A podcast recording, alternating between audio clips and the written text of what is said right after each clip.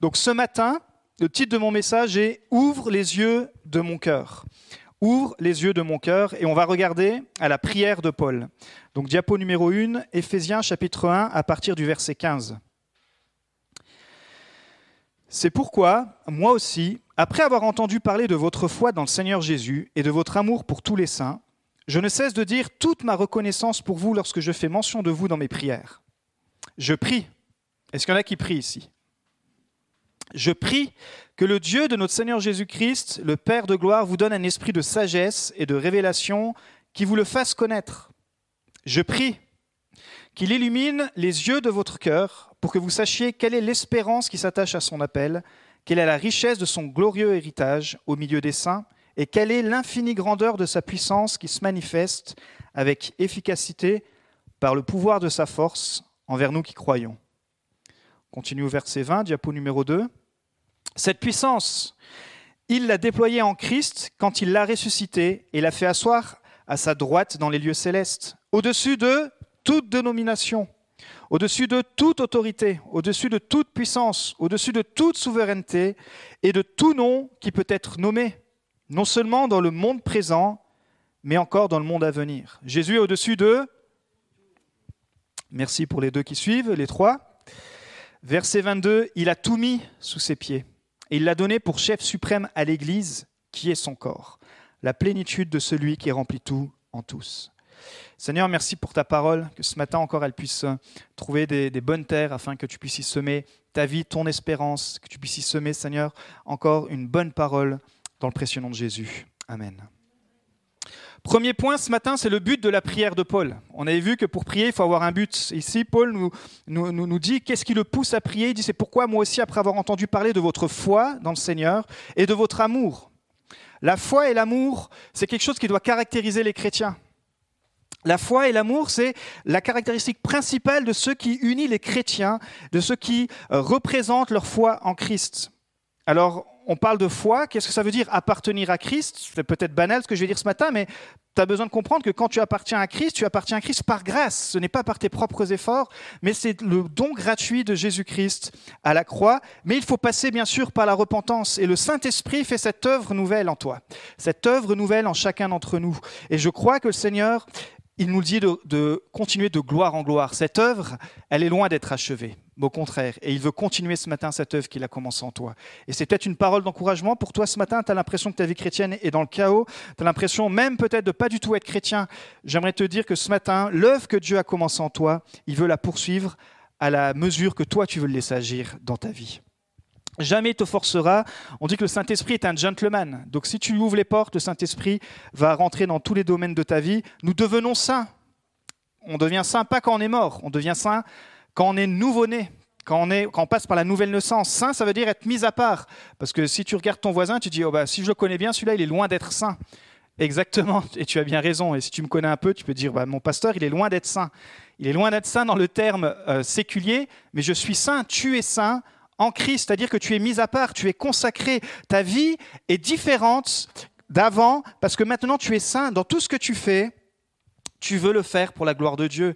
D'ailleurs, notre modèle de vie change. Dit que le juste vivra par la foi. Est-ce que tu vis par la foi en ce moment? Si tu essayes de vivre par tes propres forces, si tu essayes de vivre par euh, ta propre intelligence, ta propre sagesse, euh, moi je t'encourage plutôt à vivre par la foi. Et notre foi, elle est en qui? Le Seigneur Jésus. On a vu que le Seigneur vient de Curios, qui veut dire maître, qui veut dire Seigneur, qui veut dire, dans le contexte romain, Paul l'écrit dans ce contexte-là, c'est dans le contexte d'un empereur romain, de celui qui a tous les droits, de celui qui avait le droit de vie, de mort, de celui qui avait le droit de, diriger les villes, de diriger tout un empire. Dans ce, dans ce terme-là, il dit, il est le Seigneur Jésus-Christ, c'est celui qui a le pouvoir de décision sur ta vie, ce n'est plus toi. Et c'est pour ça que la vie chrétienne, c'est une décision de choix, c'est une décision de placement, c'est une décision de positionnement, de dire, mais je veux changer de maître, j'étais mon propre maître, mais Jésus devient mon maître, il devient mon Seigneur, c'est lui qui a le pouvoir de décision. Et pourquoi on dit nous sommes frères et sœurs? Parfois c'est une, expression qu'on a galvanisée dans le milieu chrétien. Euh, frères et sœurs, ça veut dire que nous appartenons à un nouveau Père. Et notre Père, Bien sûr, c'est le Père céleste. Et pour appartenir à ce Père, il faut passer par Jésus-Christ, car il est le seul chemin qui nous conduit au Père. Donc, pour être frère en Christ, il faut être sous ce nouveau Maître qui est notre nouveau Père et qui, nous, et qui nous dresse ce chemin par Christ. Jésus n'est pas simplement ton sauveur. On l'a chanté ce matin, mais je me demande si on se rend compte de ce qu'on chante. Je veux plus qu'une vie rachetée. Vous l'avez chanté. Mais est-ce que tu veux vraiment plus qu'une vie rachetée? La vie rachetée, c'est ce qu'on parle de la grâce, c'est je me repens et Dieu m'ouvre grand euh, les bras, m'ouvre grand le ciel, il me dit tu es passé par la repentance, tu choisis de, changer de vie, je t'ai racheté. On l'a vu dans les je suis, je suis racheté. Mais je veux plus qu'une vie rachetée. Je veux une vie d'appelé, une vie qui marche dans la sanctification, une vie pour ressembler à Christ. Et c'est pour cela que Paul il félicite les chrétiens pour leur foi, qui, se traduit aussi pour leur fidélité, leur mise à part pour Dieu quotidienne dans cette région d'Asie. J'ai fait une introduction un peu plus longue la semaine dernière, vous pouvez la réécouter, mais très courtement. Cette, cette région d'Asie était dominée par de la magie, de l'idolâtrie, par toutes sortes de, de, de débauches. Et là-dedans, il y avait une lumière, il y avait des chrétiens qui, eux, ne donnaient pas leur vie à la déesse qui était là, Artémis ou Diane, mais qui avaient consacré leur vie à Jésus-Christ. Et ça dérangeait tellement les gens, que je vous avais rappelé que l'apôtre Paul, à travers l'annonce de l'évangile, les gens changeaient de maître et ils ont carrément changé de façon de vivre à un tel point que les commerces qui vivaient du culte de cette Diane, quand ils se sont convertis, ils ont compris que c'était des choses qui étaient euh, immondes, qui étaient immorales, et ils ont arrêté leur commerce. Et à tel point qu'on a dû jeter Paul hors de la ville pour dire, toi, depuis que tu prêches, les gens se convertissent et ils arrêtent de d'adorer cette, cette Diane, ils arrêtent de faire ce culte, et à cause qu'ils arrêtent de faire ce culte, ils arrêtent de faire leur commerce, etc. Il doit y avoir un changement dans ta vie. Bon, on dit que c'est le, centre aussi de, de la luxure. On dit que spirituellement, vous savez, dans chaque ville, spirituellement, il y a, des dominations. C'est le, centre de, la culture, du luxe, le centre du centré sur soi. Euh, je pense qu'il y a beaucoup de villes de France hein, qui sont, qui sont euh, attachées à ça. Et il y a comme une, domination, comme comme un esprit aussi euh, à l'esprit de la débauche, l'esprit de, de la perversité, l'esprit, bien sûr, parce que c'est l'esprit du monde qui est là. Et les chrétiens, parmi tout cela, ils ont choisi un nouveau maître. Vous avez choisi un nouveau maître, qui est notre Dieu, notre Sauveur. L'amour pour tous les saints. L'amour se traduit ici par agapé, qui veut dire l'amour fraternel, l'affection, la bonne volonté, la bienveillance. Mais c'est intéressant parce que, vous savez, c'est comme si euh, Paul prenait à ce moment-là une image, une photographie, comme vous, quand vous prenez une photo de vous, et puis que 5 ans, 10 ans, 30 ans après, on reprend une photo de vous. Normalement, vous avez un petit peu changé. Et ici, on a la, photo, on a la photographie des Éphésiens au moment où Paul écrit, on est en 60-62 après Jésus-Christ, il est emprisonné à Rome, et il écrit, et il voit ces Éphésiens qui ont un amour, qui ont un agapé comme ça pour Dieu, pour les autres. Mais plus tard, alors que l'apôtre Jean va écrire, il va prendre une autre photographie. Et là, je vais vous lire le texte, c'est dans Apocalypse 2.4. Et il s'adresse à l'église d'Éphèse. Il dit Mais ce que j'ai contre toi, ça, ça commence pas bien quand Dieu commence à te dire ça. Mais moi, je croyais que Dieu est amour. Dieu peut avoir des choses contre moi? Oui, parce que dans son amour, il est juste. Ce ne sera jamais des choses pour te, euh, pour te condamner jusqu'à la mort, ce sera des choses pour te percuter, pour te ramener à la vie. il dit, voici ce que j'ai contre toi, chrétien d'Éphèse, c'est que tu as abandonné ton premier amour. Waouh une trentaine d'années auparavant, Paul écrivait, disait, mais c'est incroyable, vous avez un amour, un agapé qui se manifeste, qui se voit partout dans la ville. Et quelques dizaines d'années plus tard, nouvelle photographie, nouvel état spirituel de ces chrétiens. Vous avez abandonné votre premier amour. J'aimerais savoir si vous, vous avez abandonné votre premier amour. Cet amour où quand vous vous êtes converti, vous, vous étiez tellement bouillant pour Jésus, où plus rien n'avait d'importance, où euh, vous aviez laissé votre ancienne nature de côté, où les péchés d'avant vous vraiment vous écœuraient ce premier amour qui nous pousse aussi à aimer les gens, à parler de Jésus, à, sortir de notre zone de confort, à pas simplement vivre. Je veux vivre qu'une vie plus que rachetée. Voyez, le premier amour, c'est cette vie qui te dit, OK, je suis sauvé par grâce, mais maintenant, je veux aller plus loin. Moi, des fois, il y a des chants, je crois qu'on va arrêter de les chanter pendant un temps. Ferme, je veux plus fermer les yeux sur mon péché, etc. Mais vous imaginez ce qu'on chante des fois le dimanche matin? Et on sort là en fermant la porte, et puis on continue dans nos habitudes? Et on va voir ce matin que c'est possible de retrouver notre premier amour. Il dit, ce que j'ai contre toi, c'est que tu as abandonné ton premier amour. Souviens-toi donc d'où tu es tombé. Rappelez-vous d'où Dieu nous a sortis quand même. Et si tu n'es pas converti, j'aimerais te dire que Dieu peut te changer, peut changer un meurtrier comme il a changé Paul en tant que meurtrier en porte-parole Donc peu importe ton péché, mais il te dit, souviens-toi d'où tu es tombé, je ne sais pas quelles étaient tes addictions, quels étaient tes péchés, qu'est-ce qui t'empêchait de rencontrer Christ, mais souviens-toi d'où tu es tombé, repens-toi et pratique tes premières œuvres, sinon je viendrai bientôt à toi et j'enlèverai ton chandelier de sa place, à moins que tu ne changes d'attitude. Il y a toujours une porte ouverte, à moins que tu ne changes d'attitude. Je veux plus qu'une vie rachetée, je veux changer d'attitude. Je veux à travers le Saint-Esprit que tu me changes, Seigneur, pour retrouver cet amour, pour retrouver la passion pour servir le Christ, pour servir l'Église, pour servir mon prochain. Deuxième point, le modèle de prière de Paul, qui nous inspire et dans lequel on va passer quelques temps ce matin. Verset 17 de toujours du chapitre 1. Je prie que le Dieu de notre Seigneur Jésus-Christ, le Père de gloire, vous donne un esprit de sagesse et de révélation qui vous le fasse connaître. Je prie qu'il illumine les yeux de votre cœur. Ici, Paul, dans, dans cette prière dans laquelle on veut s'inspirer, il prie pour que ces chrétiens d'Éphèse augmentent leur intimité avec Dieu augmentent leur, leur relation personnelle avec Jésus. Que ce ne soit pas simplement des chrétiens euh, de surface, que ce soit pas simplement des, des chrétiens de nom, mais que ce soit des gens qui ont une relation personnelle intense, intime avec Jésus. Et oui, c'est possible, c'est possible d'avoir cette relation. Paul, en fait, lui, il est en prison, hein, je vous l'ai dit, il écrit ici aux Éphésiens, et au lieu de se plaindre de sa situation, même au lieu de prier pour euh, peut-être les besoins financiers de l'Église, des chrétiens, peut-être pour les besoins euh, des célibataires qui doivent se marier, peut-être pour les besoins des gens euh, qui vivaient complètement dans une vie de désordre pour dire il faut qu'on prie pour ça, il dit non, on va déjà prier premièrement pour que vous puissiez vous ancrer davantage en Jésus. Puisque quand tu commences par là, alors tout le reste change. Quand tu commences par reprendre cette intimité avec Dieu, et peut-être ce matin pour toi c'est un cri d'alarme, peut-être parce que tu te sens vide spirituellement, tu te sens loin spirituellement, j'aimerais te dire, il y a toujours une porte de secours, c'est de revenir au pied de Jésus. Jamais il te jugera, jamais il te condamnera, jamais il ne te rejettera. Celui qui vient humblement dans sa présence, à la croix, pour dire Seigneur, je veux plus qu'une vie rachetée. Je veux plus de toi, je veux plus de ta présence. Alors prends tout de moi, fais le ménage dans ma vie. Si vous êtes comme moi, nos, prières, elles sont très égocentriques. J'ai besoin d'un nouveau travail, j'ai besoin d'une nouvelle formation, j'ai besoin d'une nouvelle voiture, j'ai besoin de nouveau matériel, j'ai besoin d'un nouvel appart, etc., etc. Et toutes ces choses, c'est important de prier pour. Mais je crois que quand on prie premièrement pour nos besoins spirituels, c'est ce que Jésus a enseigné dans Matthieu 6, je vais vous le résumer. Déjà, il commence au verset 5, ne soyez pas hypocrites. Vous savez, Jésus, il était très cool avec les pécheurs, mais il était intransigeant avec les chrétiens, on pourrait dire, ou avec les religieux. Et ici, il y avait des religieux qui priaient, des chrétiens qui, allaient au, temple, qui priaient, on pourrait dire aujourd'hui, si je mets ça à l'ère moderne. Il le dit, mais sois pas hypocrite quand tu pries. Parce que quand tu viens à l'église, c'est bien beau, tout le monde te voit prier, ou euh, c'est super de voir ta prière, mais finalement, pourquoi, pour quelle raison tu pries? Alors ici, le contexte c'était, il priait pour se faire voir les gens. Mais quel est notre contexte parfois? Est-ce que dans nos prières, il n'y a pas de l'hypocrisie? Vous savez, Dieu voit le fond de notre cœur. Et ici, encore Jésus relève pour leur mettre un électrochoc, dire, oh, la prière, c'est pas juste pour te montrer aux autres, ou c'est pas juste une façon de, faire croire que tu es chrétien. La prière, c'est simplement que tu es en relation avec Jésus-Christ. Pour ça qu'il dit, ne multiplie pas les paroles, verset 7, c'est-à-dire ces prières religieuses stériles, sans foi, et dit, voici comment vous devez prier.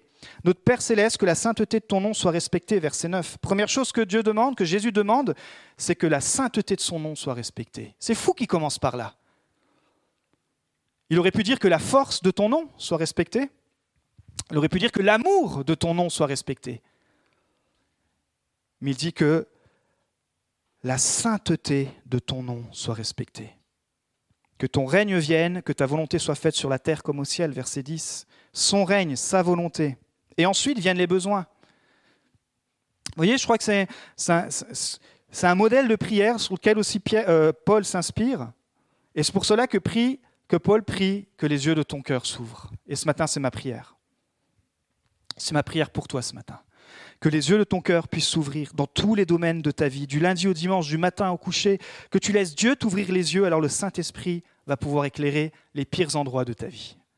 Vous savez, euh, au printemps, on fait ce ménage qu'on appelle de printemps, et, parfois on commence à nettoyer des endroits où on avait laissé parce que c'était, euh, voilà, c'était en hiver, on n'avait pas le temps, etc. Ben, des fois, le Saint-Esprit fait ça. Il met la lumière sur des endroits où tu n'as pas eu le temps de t'en occuper. Il dit, mais c'est pour te libérer. C'est pour te soulager même. C'est pour te guérir. Je crois qu'il y a une parole pour toi ce matin. Dieu veut te guérir. Dans, dans, tout ce que, dans tout ce que tu traverses, il y a la guérison au bout. Mais Dieu attend simplement que tu prennes ce temps et que tu le remettes au centre, que tu le remettes dans cette perspective où lui seul est ton Dieu. Vous savez, s'il y en a un qui a expérimenté la puissance de la lumière de Christ, c'est pour ça que Paul utilisait aussi cette expression qu'il illumine les yeux de votre cœur, c'est parce que lui, il est passé par là. Il était un persécuteur. Et alors qu'il allait sur la route de Damas, qu'il allait pour tuer des chrétiens, tout à coup, le Seigneur Jésus, il nous a dit qu'il lui est apparu dans une lumière éblouissante. Et cette lumière a été pas simplement une lumière qui, euh, qui est restée un moment émotionnel où il est tombé de son cheval et puis s'est dit oh, c'est incroyable, j'ai vu Jésus, etc. Non, Jésus a radicalement choisi changé sa vie. Il est resté trois jours dans le jeûne et la prière, à mon avis, tellement il devait se repentir de ses péchés. Et Jésus va lui donner enfin sa vraie mission. Je t'envoie leur ouvrir les yeux pour qu'ils passent des ténèbres à la lumière, de la puissance de Satan à Dieu, pour qu'ils reçoivent, par la foi en moi, le pardon des péchés et une part d'héritage avec les saints voyez, ça c'est des mots pendant toute la lettre aux Éphésiens qui vont revenir. Héritage, saint, béni, choisi, pardonné. Qui est cette lumière Dans Jean 8, bien sûr, c'est Jésus. 8, 12, Jésus leur parla de nouveau et dit, Je suis la lumière du monde. Celui qui me suit ne marchera pas dans les ténèbres, mais il aura la lumière de la vie. Suivre Jésus. Jésus, je te suivrai. Ouais, je dois te suivre. Et c'est pas simplement moi qui te prends ta main, Jésus qui dit tiens Jésus, je t'emmène, et puis c'est moi qui t'emmène là où je veux aller. Il dit non. Celui qui veut marcher dans la lumière doit suivre Jésus. Et c'est possible. C'est possible. Encore une fois, si cette relation personnelle avec Dieu, on se concentre trop, et peut-être c'est ton problème, sur tes symptômes. Tu dis, mais moi, la vie chrétienne, pour moi, j'ai même envie d'abandonner. Parce que j'ai du mal à changer par mes propres forces, j'ai du mal à, régler mes problèmes, et puis à chaque fois j'entends euh, des sortes de choses, je peux même me sentir condamné, etc. Moi j'en ai marre, j'ai envie de tout lâcher. Ben, je t'ai dit, ce serait dommage de lâcher. Parce que si tu te concentres trop sur tes symptômes extérieurs, effectivement, à un moment donné, tu, risques d'abandonner. Tout commence par te recentrer sur Christ. Le connaître en profondeur. Tu as besoin d'une lampe à tes pieds tu as besoin d'une lampe à tes pieds. Et cette lampe, bien sûr, c'est la parole. Cette lampe, c'est la communion avec les frères. Cette lampe, c'est Jésus-Christ. Cette lampe, c'est de pouvoir être dans sa présence, comme on l'a chanté ce matin, d'être. Euh, il siège au milieu des louanges de son peuple, de pouvoir prendre ce temps au Seigneur. Je veux à nouveau que tu puisses éclairer mon chemin. Vous savez, une lampe, ça éclaire pas grand-chose. Hein ça dépend de la taille de la lampe. Vous prenez un, un gros projecteur, mais euh, une lampe à mes pieds. Ça veut dire pour chaque pas. Peut-être Demain, tu sais pas de quoi va être fait, mais il va être ta lumière pour demain. Et quand tu vas marcher, il va éclairer ton chemin, il va dire, voilà, ça c'est un chemin, là si tu continues en chemin, ok, tu vas dans la lumière, ne va pas dans ce chemin-là, ça va te faire du mal. Si tu as du mal à, penser, à saisir la pensée de Dieu, mais reviens dans sa présence.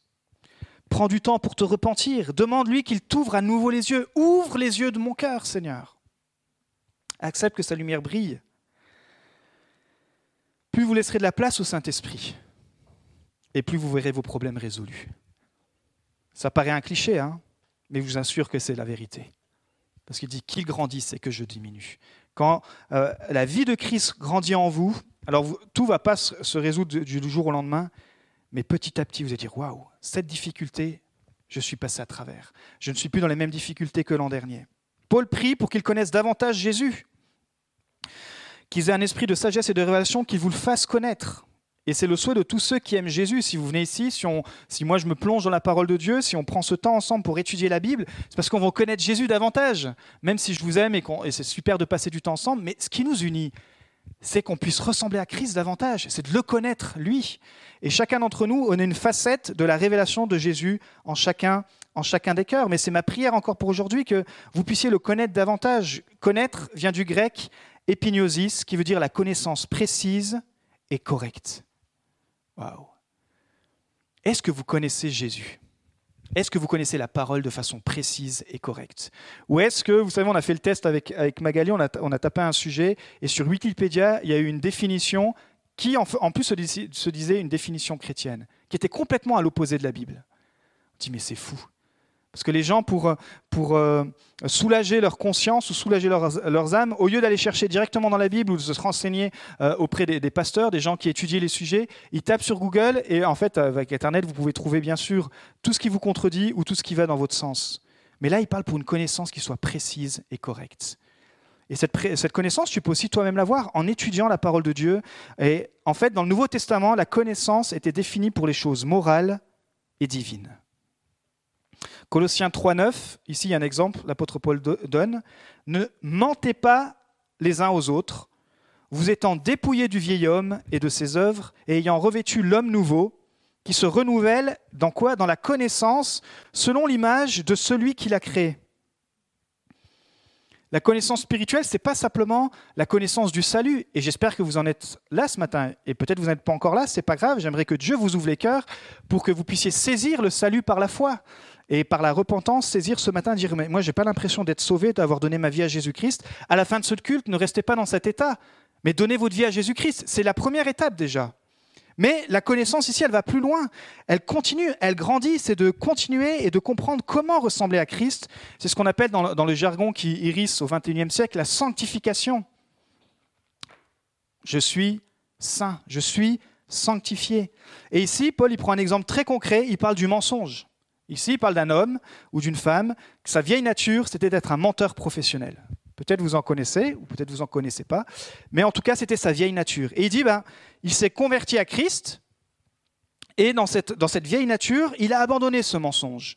Mais en fait, comme la vieille nature est venue le rattraper, il est retombé dedans. Et il se contentait simplement d'être racheté. Et il avait tout le temps cette tendance à aller vers le mensonge, vers le mensonge. Il dit non, ça, ton être nouveau doit se renouveler dans la connaissance selon l'image de Christ. Dans la connaissance de Christ, tu comprends plus que le salut, plus que tu es pardonné, mais que tu dois arrêter de mentir, que tu dois arrêter de, suivre ce vieil homme.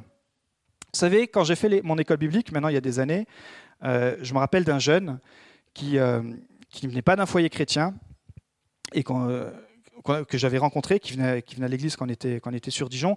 Et ce jeune, j'avais vraiment sympathisé. C'est un jeune que, j'aime beaucoup, que j'ai beaucoup aimé. Et euh, il, il, avait fait une belle conversion, etc. Et quand il me confiait, il me dit, tu sais, moi, David, c'est quoi mon plus gros problème? Enfin, ça a été quoi mon plus gros problème?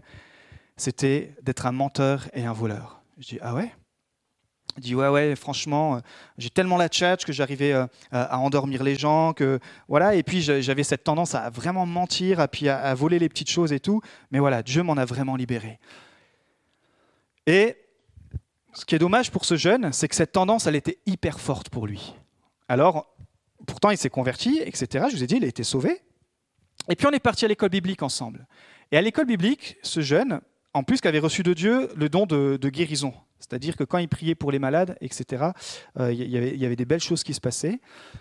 Mais le problème, c'est qu'à l'école biblique, ce jeune, il disparaissait souvent, et puis il venait nous rapporter, dire oh, j'étais dans telle rue et j'ai prié, puis euh, le boiteux a été guéri, etc. Mais il n'y avait jamais personne pour attester ses faits. Je dis, Puis moi j'avais tellement confiance en lui, je dis ah, mais c'est super, c'est vraiment waouh, t'es es vraiment rempli de Dieu, etc. Et même à l'école biblique, il se levait tôt pour prier et tout. Et en fait, quand l'école biblique a été finie, on est revenu en France et tout a été mis à la lumière.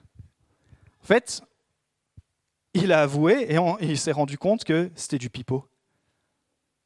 Et en fait, cette vieille nature de menteur était revenue si forte et qu'il n'avait il, pas voulu se faire accompagner dans ce, vieil homme que ça l'a même, parce qu'au bout d'un moment, il avait, tellement honte, il, avait tellement honte, en même temps, il aimait ça, qu'il a quitté la foi, il a tout abandonné. Un jeune avec qui j'ai fait l'école biblique, dites waouh, vous voyez, et c'était du mensonge. C'était pas, vous allez me dire, ouais, mais c'est pas un péché incroyable. Mais ouais, mais c'est pas une histoire d'un péché incroyable. Ici, quand tu as revêtu l'homme nouveau qui se renouvelle, dans cette nouvelle connaissance, il y a cette lutte avec ton ancienne nature. Et c'est normal que tu sois en lutte. Pour moi, un chrétien qui n'est plus en lutte, un chrétien qui ne doit plus confesser ses péchés, un chrétien qui dit, tiens, en ce moment, je traverse telle difficulté, euh, pour moi, c'est un chrétien qui ne grandit pas. Puisque, d'après ce que les textes nous disent, on est toujours en lutte.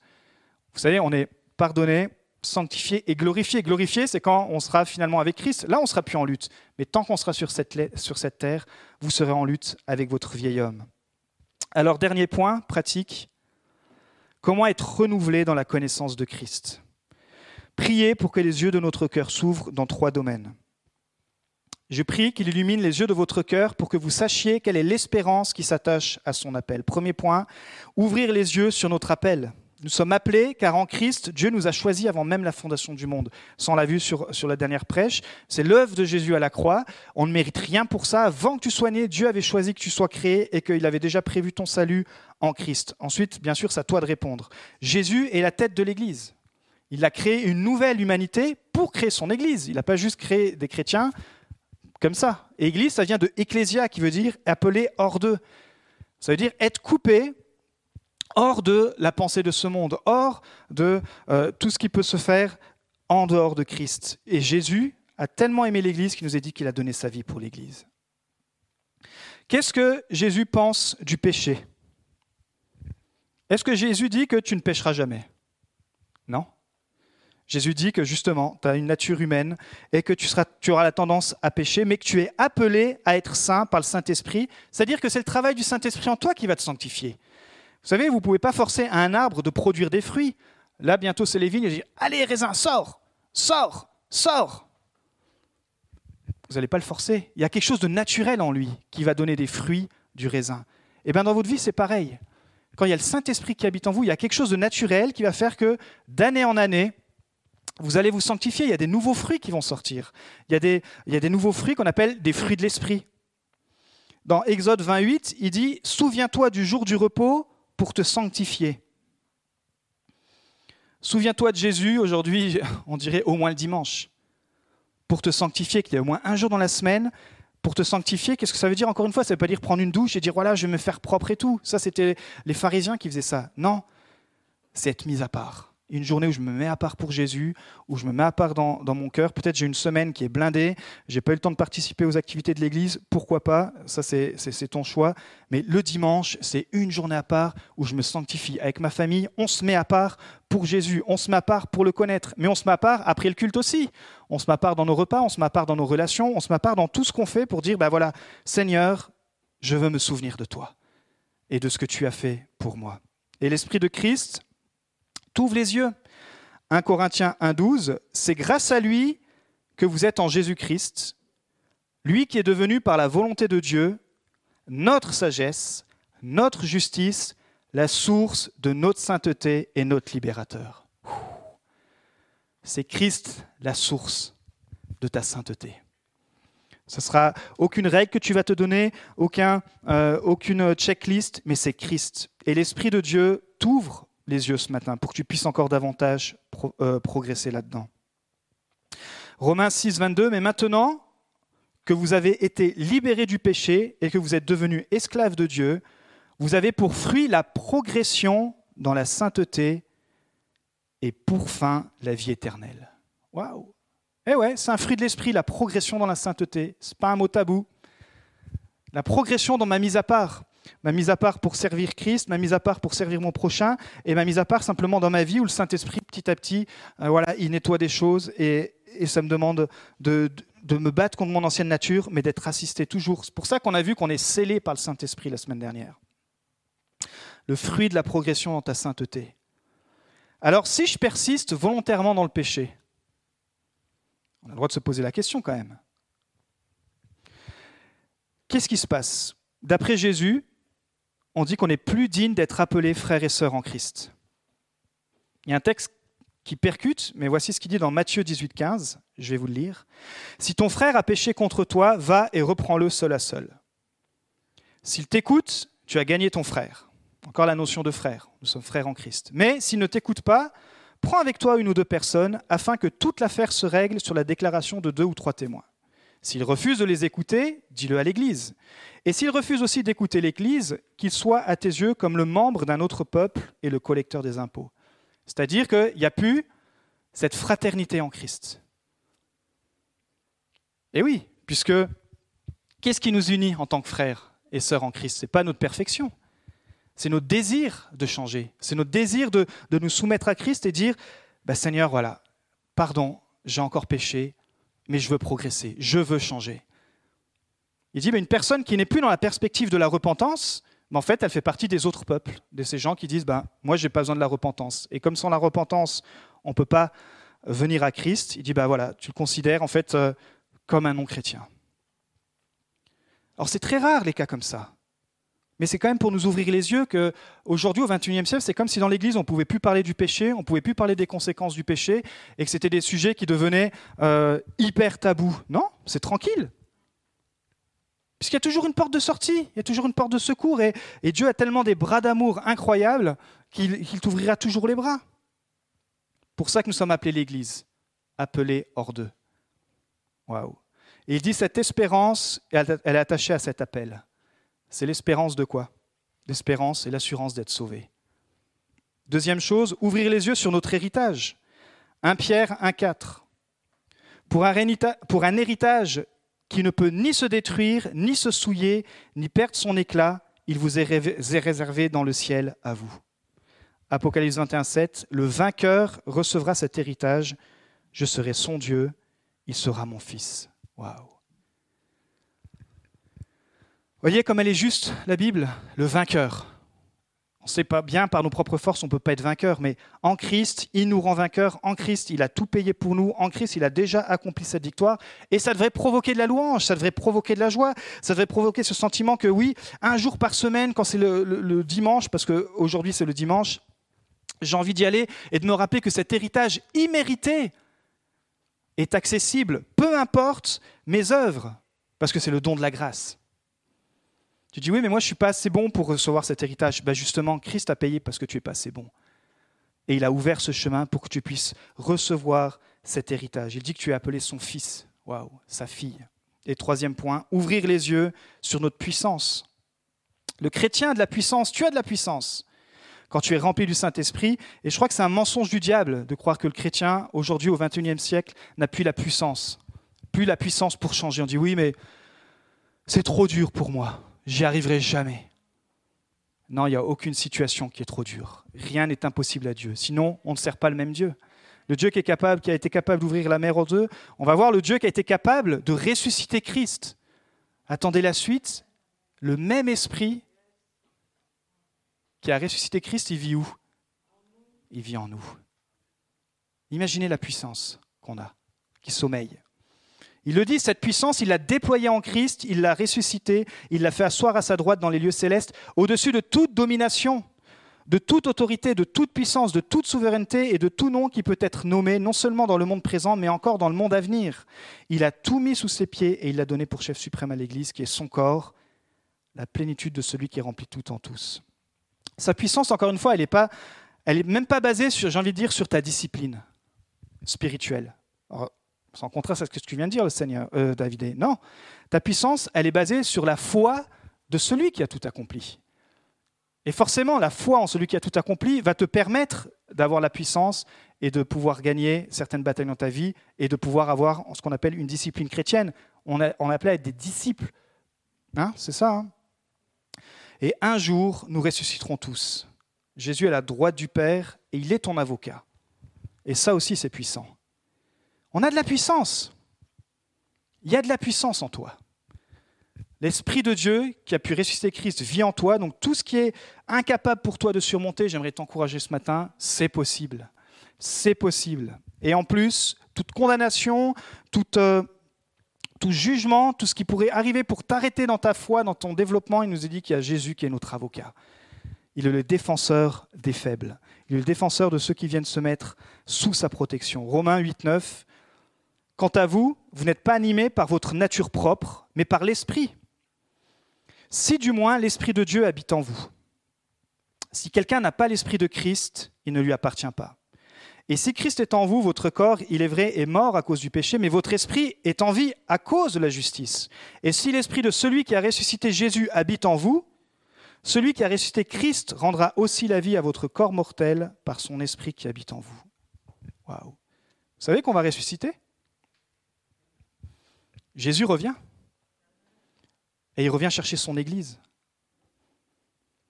Et je suis tellement heureux que Jésus ait tout offert par grâce. Parce que s'il devait venir me chercher selon mes propres efforts, selon ma propre discipline, selon euh, ma propre compréhension, eh bien, je pourrais attendre longtemps. Mais tout est basé sur cette grâce Mais je veux plus qu'une vie graciée, je veux plus qu'une vie rachetée.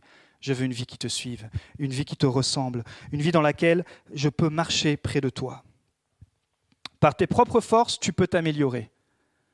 Il y a tellement de choses aujourd'hui qui existent, le développement personnel. Euh, et c'est pas trop mal ces choses-là, ou qui nous apprennent, voilà, par, exemple, euh, euh, le truc de se lever hyper tôt le matin pour avoir des journées boostées. Le gars qui a écrit ce bouquin-là, Morning, je sais plus quoi là. Ah ouais, son bouquin il fait mal. Mais euh, voilà, il y a toutes sortes de stratégies. Pourquoi pas? Peut-être que toi, te lever à 6 heures du matin et d'aller courir sous la pluie, ça va t'énergiser pour la semaine. Yes. Tu peux t'améliorer. Mais pour être transformé, mon ami, il te faut la puissance du Saint-Esprit. Pour, pour te, être transformé, c'est seulement par le Saint-Esprit. Et je termine avec ce verset, 1 Jean 2, 14. Je vous ai écrit, jeunes gens, parce que vous êtes forts. Tu vois, si tu crois que tu es faible, si tu crois que tu es condamné à vivre dans la vie dans laquelle tu es, non, c'est un mensonge du diable. Tu es fort en Christ. Que la parole de Dieu demeure en vous. Waouh Ok, c'est lié alors. Je vais être fort en Christ quand il y a la parole de Dieu qui va demeurer en moi. D'accord, ça veut dire que je dois me soumettre, j'ai un nouveau maître, j'ai un nouveau roi, et j'ai cette nouvelle parole qui est, qui est ma lampe à mes pieds chaque jour. Et que vous avez vaincu le mauvais. Je vous écris, jeunes gens, parce que vous êtes forts, que la parole de Dieu demeure en vous, et que vous avez vaincu le mauvais. Tu as vaincu le diable.